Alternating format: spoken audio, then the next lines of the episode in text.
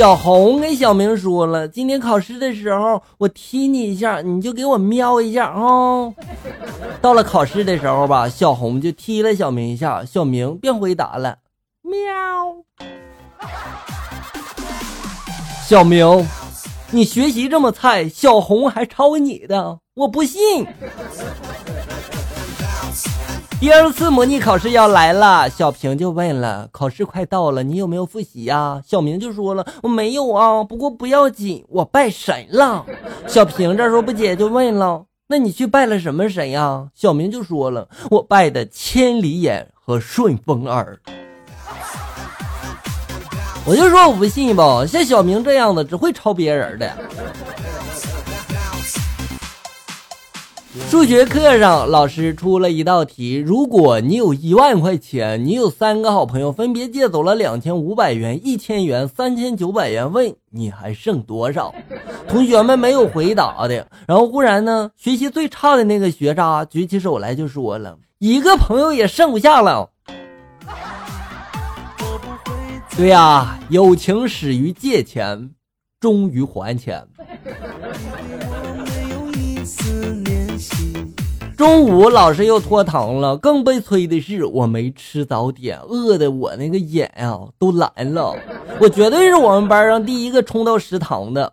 然后呢，我就对那个卖红烧鱼的阿姨又说了：“阿姨，给我来一个鱼。”看把你饿的。圣诞节过了，小明呢很是不开心。同桌就问他为啥，小明这时就说了：圣诞节前的平安夜，自己把袜子放在了枕头边上，可是一件礼物都没有。难道圣诞老人他没来吗？同桌这时候想了半天，认真的就说了：圣诞老人一定是来过了，然后被你的袜子熏跑了。我就想问一句儿。谁的袜子是香的啊？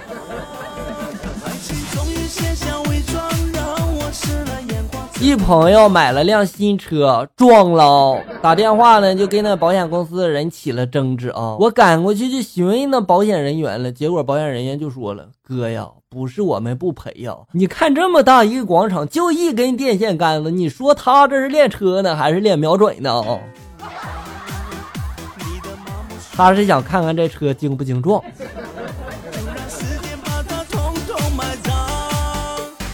一个小妖问另一个小妖：“好久不见了，怎么看你这么憔悴呢？”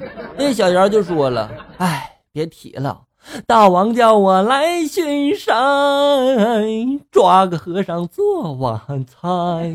那小妖就说了：“你不是抓到了吗？”另一个小妖一拍大腿就说了：“我是抓到了呀，可是那个和尚每天只会给我们做斋菜呀。”大王是让你们把那和尚吃了，不是让你们把他抓来给做饭，好不好啊？一天去这朋友的新家，我就问朋友了：“你家这房子不错呀，谁挑的呀？”朋友就说了：“我媳妇儿。”我就说了：“哎呀，你家这吊灯真好看，谁挑的呀？”朋友又说了：“我媳妇儿呀。”我接着又问了：“哎呀，你这沙发真舒服呀，谁挑的呀？”我朋友接着说了：“我媳妇儿呀。”我最后无语的就问了：“你家什么是你挑的呀？”朋友这时候骄傲的就说了：“我媳妇儿。”哎呀，我去！你看把你幸福的。一个人早晨起床，老婆一脸鄙夷的看着他了。你昨晚上做梦了吧？这你都知道呀？我好像梦见打仗了，还杀了几个日本鬼子呢。老婆这时候不屑的就打断了他的话：“你杀个屁呀！在老娘耳旁太君太君的叫一个晚上，你绝对是汉奸。”这骨子里就是当汉奸的料啊！大家都知道，一般的小孩打针呀，基本上都是又哭又闹的哈。可是呢，我就见过一个奇葩的正太，被一个医生护士按在了床上，然后嘴里面还叫着：“哎呀，干嘛呀？怎么还动手啊？放开我，畜生，畜生！”孩子，你这样只会被打的更疼的。一天我在女朋友家睡觉，突然就听见有人敲门：“闺女，起来吃饭了。”哎呀，我这时候拿着衣服，提着鞋便进了那个衣柜呀。女友这时候一脸嫌弃，就看着我说：“你躲啥呀？咱俩都已经结婚了。”不是我我我这不是习惯了吗？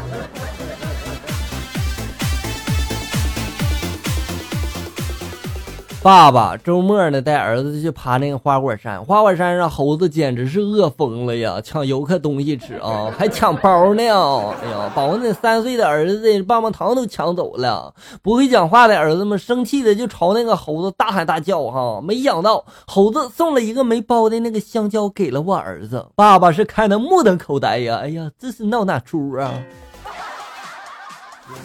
你儿子可能会猴语，这把猴子给镇住了。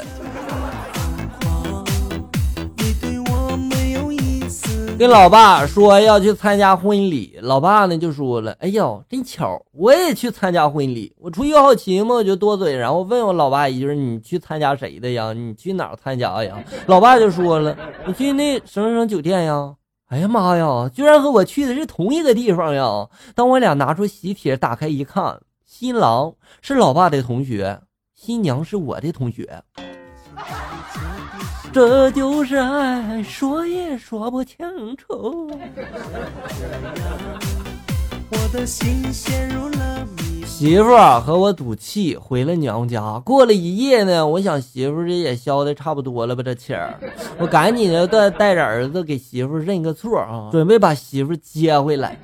我拉着媳妇的手就说了：“你走后。”我是借酒浇愁啊！我想了一夜，我现在是想明白了，我真的是不能离开你呀！你跟我回家吧。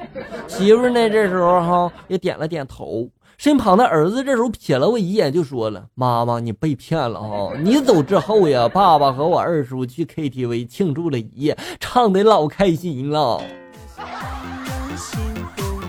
这儿子是不是亲生的啊？”好了，小友们，本期节目到这里就要结束了。欢迎大家关注咱们节目的同名微信公众号“醋溜段子”，上面有小哥发布的更多搞笑内容。我在这里等你，咱们下期再见。